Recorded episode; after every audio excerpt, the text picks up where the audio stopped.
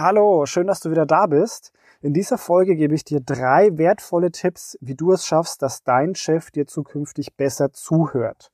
Vielleicht geht es dir so, dass du das Gefühl hast, dass dein Chef dir nicht mehr so richtig zuhört, beziehungsweise nicht so aufmerksam ist wie sonst eigentlich auch.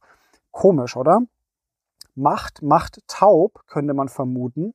Dass es aber nicht nur dir so geht, sondern auch anderen, hat ein Experiment der Harvard Business School gezeigt. Die hat vier Durchläufe oder vier Experimente gemacht mit Probanden, in der Probanden immer mehr Macht bekommen haben.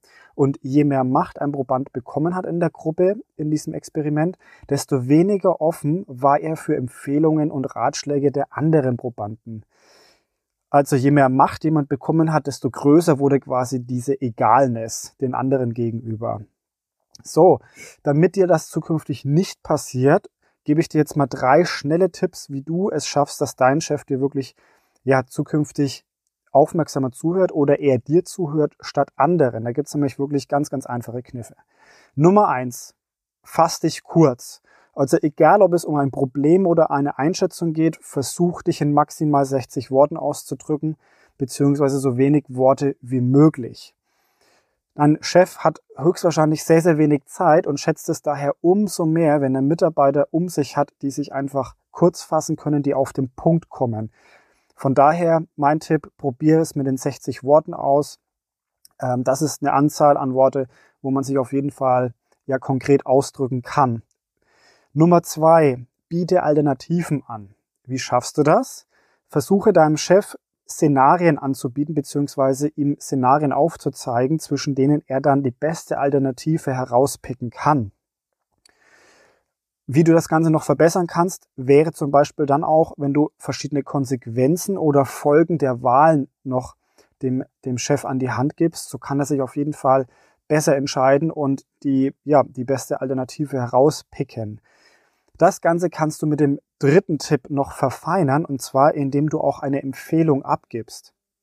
Das zeigt nicht nur, dass du mitdenkst, sondern eben auch vorausdenkst. Also die Empfehlung sollte wirklich vorausschauend sein und dem Chef zeigen, dass du dich damit intensiv ja befasst hast. Dafür kannst du dann auch mehr Worte brauchen. Ich sage jetzt mal so um die 180 Wörter sind dafür absolut okay.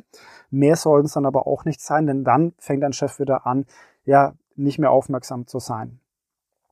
Wie du jetzt diese drei Tipps im Alltag integrieren kannst, ist ganz, ganz leicht. Du musst üben, üben, üben natürlich. Das ist so das Geheimnis.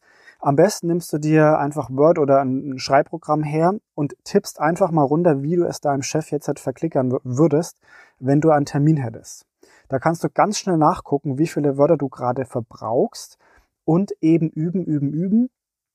Falls du über diese 60 oder 180 Wörtergrenzen kommst, kannst du nochmal probieren, dich kürzer zu fassen oder konkreter auszudrücken.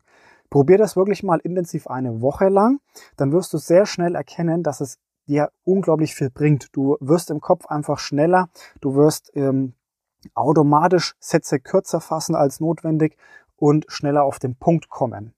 So, damit diese Podcast-Folge auch ja nicht länger wird als gedacht oder als notwendig, stoppen wir hier. Ich wünsche dir viel Erfolg beim Üben und beim Einsetzen dieser Methode. Lass gerne auch mal einen Kommentar da, beziehungsweise schreib mir mal, welche Erfolge du damit erzielen konntest. Empfehle diese Folge wirklich weiter an Personen, ja, die deiner Meinung nach auch immer wieder Probleme haben, dass der Chef zuhört. Ja, und hör gerne noch in weitere Folgen rein. Ich freue mich auf die nächste Folge mit dir. Max gut. Ciao.